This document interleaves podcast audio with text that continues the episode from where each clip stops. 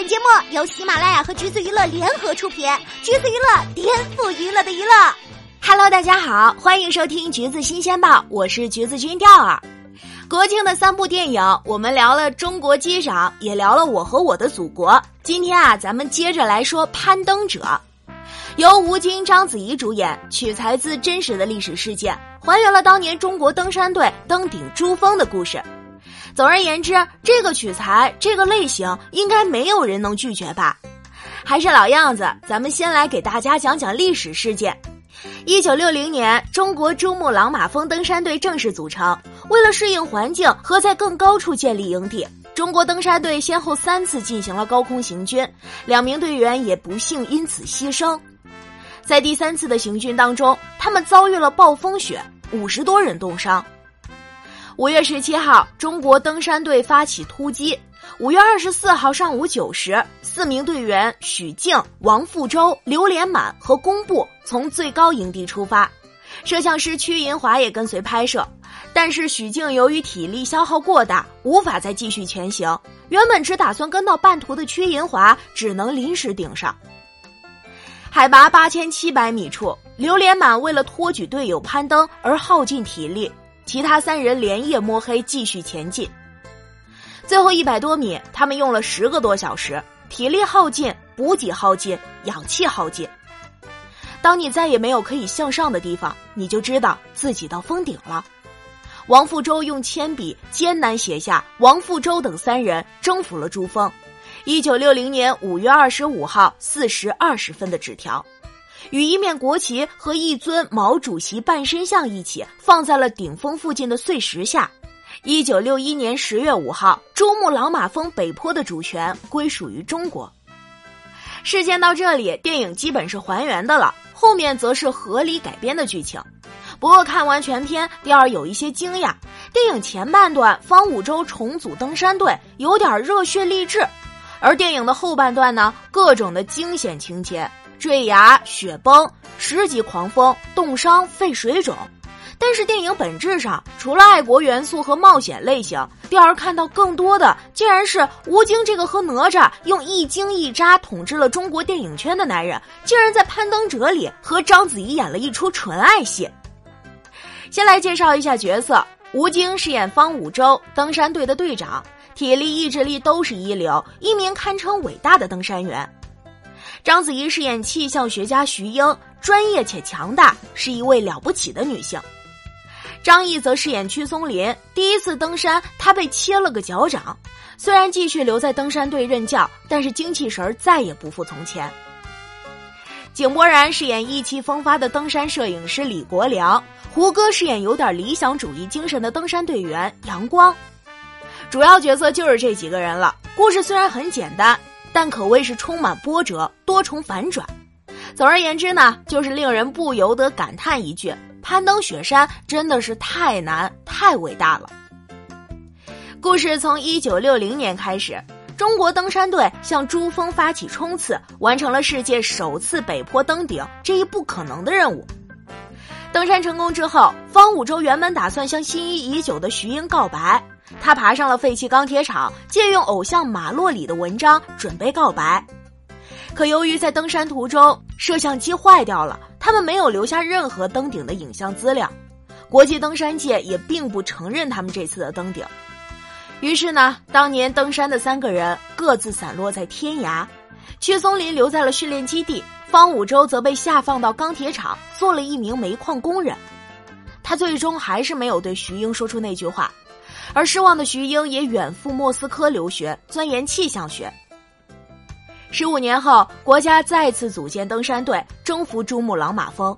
三个人重聚，徐英从莫斯科回国来协助他们。而这一次，登山队还加入了李国良、杨光、黑牡丹等年轻队员。一帮老人和一群年轻人将再次挑战世界之巅，而迎接他们的也将是更加残酷的现实。更是生与死的挑战。秉承着不剧透的原则，第二只想说，这部电影还蛮壮烈的，壮烈程度比《烈火英雄》《红海行动》还要高。根据数据显示，每一百次攀登六千米以上的喜马拉雅山峰，就会有十到十二点六例的死亡事故。而在攀登者里那样的一个年代，论装备、医疗，远远都比不上先进的现在，死亡更是不可避免的。于是，这部电影里有好几次死亡，很让观众感到锥心之痛的那种。而在这种极端环境下生长出来的爱情，自然是要比普通爱情来的更加震撼人心。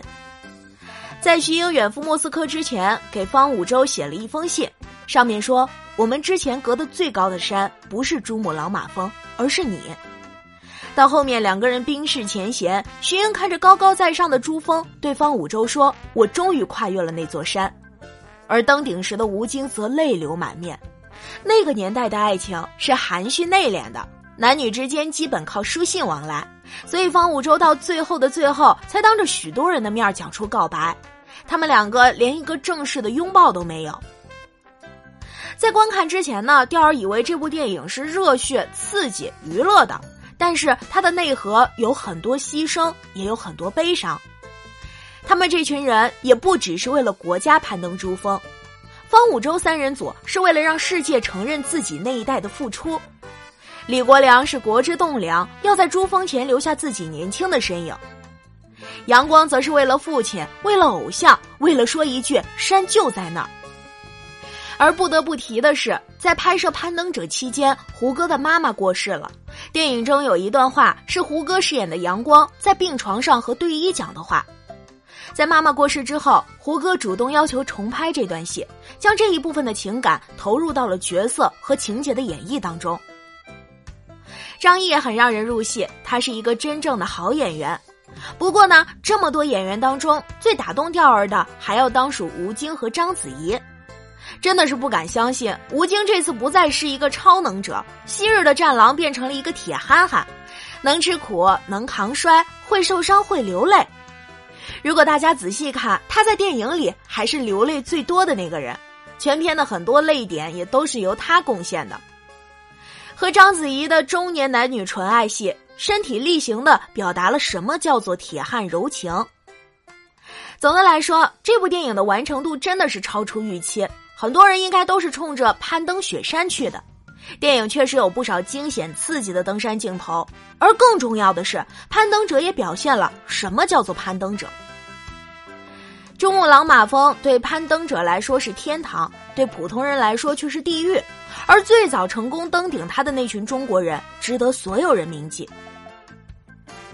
现实中，一九六零年中国人登顶珠峰后的十五年，也就是一九七五年，中国登山队女队员潘多和八名男队员再次从北坡登上珠峰，创下男女混合集体登上世界最高峰人数最多的世界纪录。他们在第二台阶最难攀登的岩壁上架起了一座近六米的金属梯。截至二零零八年奥运圣火登顶珠峰时，约有一千三百名国内外登山者通过这座梯子成功登上了地球之巅。他们也将梯子称为“中国梯”。电影中，攀登者用伟大的攀登呈现了伟大的爱情，而本质上，这部电影承载着中国人探险珠峰的壮烈历史。更饱含着中国第一代登山队员手争珠峰的艰辛与无畏，这应该就是《攀登者》这部电影最大的意义吧。十一小长假呢，已经接近尾声了，不知道大家的心情是不是非常的复杂呢？总之，还是要整理好自己，去迎接新一周的学习和工作啦。好啦，今天的节目呢就是这样了。如果你想获取更多有趣的娱乐资讯，欢迎搜索关注“橘子娱乐”公众号，时髦有趣不俗套，就在“橘子新鲜报”。我们下期再见喽。